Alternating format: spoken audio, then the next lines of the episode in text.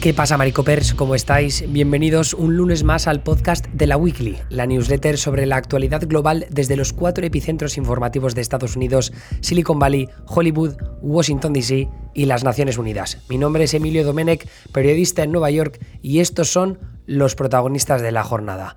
Emmanuel Macron, Jair Bolsonaro y los obispos católicos en Estados Unidos. En esta ocasión son tres titulares que llegan un poco tarde, lo sabemos. Eh, este podcast lo deberéis haber recibido el lunes en vez del martes por la mañana, pero bueno, causas de fuerza mayor. Mi fin de semana principalmente han impedido que nos eh, adscribamos al horario habitual. Eh, no queremos que vuelva, a suceder mucho más en el futuro.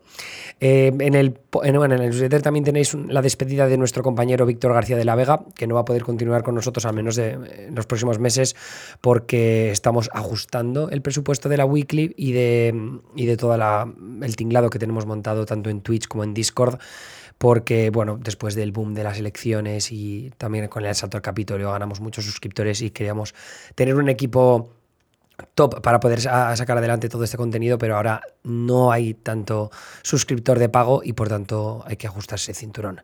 Pero tenéis un mensaje eh, que ha escrito Víctor en, en la newsletter, por si queréis leerlo, pero os lo leo yo ahora, ya sabéis lo que dice. Pero dice, saludos Maricoper, hoy me despido temporalmente de estas páginas para garantizar que el proyecto perdure en estos momentos de menor intensidad política toda la razón, así como para poder atender mejor y más provechosamente mis propias y crecientes responsabilidades profesionales. Espero que no sea un adiós, sino un hasta pronto. Desde ahora seguiré como un lector más la fantástica cobertura de la actualidad de Estados Unidos e internacional realizada por mis compañeros Emilio Domenech y Anita Pereira, cuya encomiable labor y apoyo en estos últimos meses, meses agradezco y agradeceré ahora y siempre. Seguimos. Qué bonito, la verdad. No creo que lo hagamos tan bien, pero es un, buen, un mensaje eh, muy, muy agradecido. Así que eh, desde aquí un fuerte abrazo a Víctor y espero que le escribáis para mostrarle vuestro apoyo también. Anyway, eh, vamos a empezar ya con las noticias. Abstención en Francia. Francia celebró elecciones regionales y departamentales este fin de semana que destacaron por una fuerte abstención superior al 66,7% eh, y también los decepcionantes resultados de los partidos tanto de Emmanuel Macron como de Marine Le Pen. Regiones y departamentos es el equivalente francés, para que os hagáis una idea, a lo que en España llamamos comunidades y provincias. Así que en este caso no había elecciones municipales, que suelen llevar a más gente a las urnas.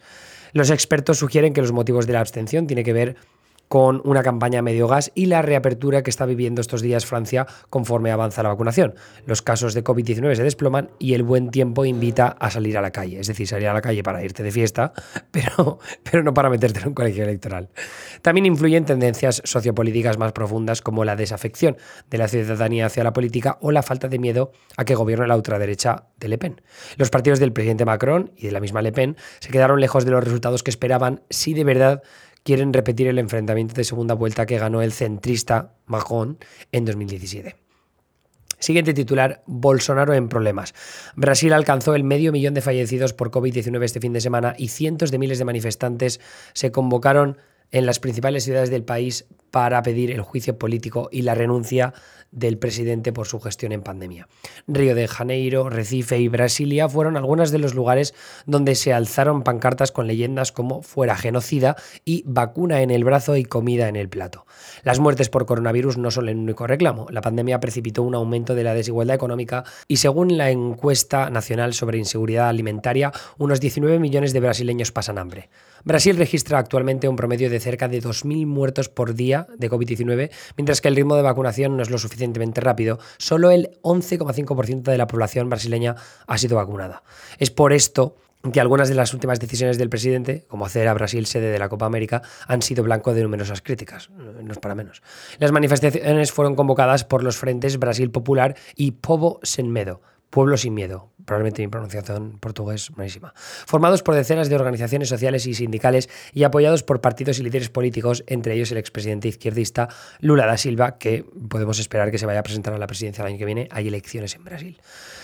Terminamos con catolicismo estadounidense desencadenado. Una votación entre los obispos estadounidenses se ha convertido en el ejemplo más dramático del alcance del movimiento católico conservador desde que Joe Biden fue elegido presidente.